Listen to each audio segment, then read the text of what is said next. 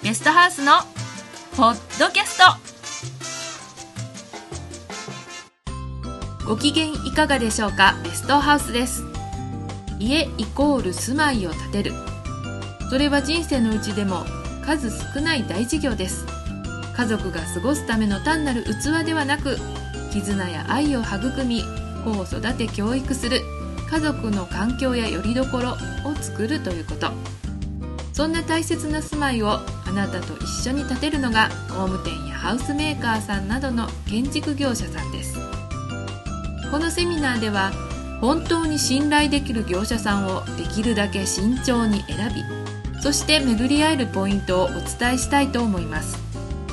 是非参考にしてより良いパートナーと良い出会いをしてください。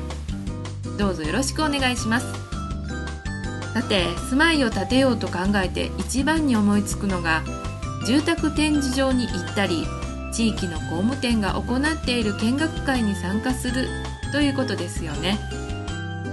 日本の場合住まいを建てるには3つの依頼先があります。1有名ハウスメーカー。2地元の工務店建築会社。3建築設計事務所。それぞれどんなところなんでしょうか？まず有名ハウスメーカー。全国規模で営業している。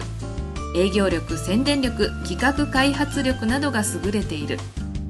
でもある程度企画化しているのでフリープランや注文住宅と謳ってはいるが本当はそうではないので制約されてしまうことがあります。また本当に自分の好みにしようとすると非常に割高に。モデルハウスはグレードの高い仕様なので普通建てる家はまるで違うイメージになることも。本来工場で一貫生産し大量に作りローコストで住まいを提供する目的でできた企業体。これは工業化住宅プレファブリック工法といって車の生産と同じ発想です。でも顧客の要望が幅広いため商品を充実し住宅展示場を常設したりまたたくさん売らないとダメなのでテレビでの CM など宣伝広告費が膨大になり価格は高くなりました。次に工務店建築会社。滋賀県で建てられている住宅の70%以上が地元の中小工務店や建築会社が施工しています。地域密着型の経営で担当者から社長まで顔の見える住まいづくりが可能で融通も利きます。また大手ハウスメーカーのように担当者の移動もなく完成した後も細かく対応してくれます。ただ豪華なパンフレットやモデルハウスなどもなく情報があまりありません。どんな家ができるのかイメージしにくい。これが欠点皆さんが自分に合った工務店を選ぶ基準をしっかりと持っていないと残念なことになる可能性もあります。テレビなどで欠陥住宅が出ると大体が工務店の建てた家です。でもテレビの方と話をすると大スポンサーに大手ハウスメーカーさんがいますから悪口やスキャンダルは流せないそうです。一方悪い工事を平気でして量産している業者もいます。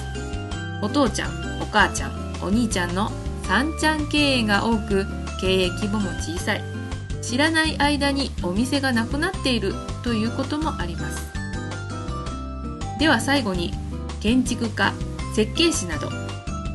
雑誌やマスコミで紹介されている設計士が建てた家はどこか一味違いますよね。想像もしていないような素晴らしい住宅ができることもあります。ただ設計士もお医者さんで言えば眼科もいれば内科もいるようにそれぞれ得意分野があります。一級建築士の肩書きを信頼するのは危険です。またあまりお施主さんの意見を取り入れてくれず自分たちの作品として関わることも。住まいの費用についてもデザインなどこだわりを優先すると高くつく場合もあります。設計費もかかりますが世間で言われているほど高くない場合もあります。その他設計管理費がかかることもあります。だいたい滋賀の場合は建築費の10%から15%です。そして番外編として不動産屋さん。土地を開発または購入してそこに自社の名義で建物を建てます。そのような会社のほとんどは下請けの工務店に仕事を依頼しています。どのような工事をするのかどのくらい住まいの知識があるのかよく分かりません。最近では人件費の削減で外国人の方が大工さんだったりします。ある不動産屋さんの営業が私の知り合いに言ったこと。当社の建物には当たり外れがあります。すごく問題になりましたが。さて建築家って敷居が高い。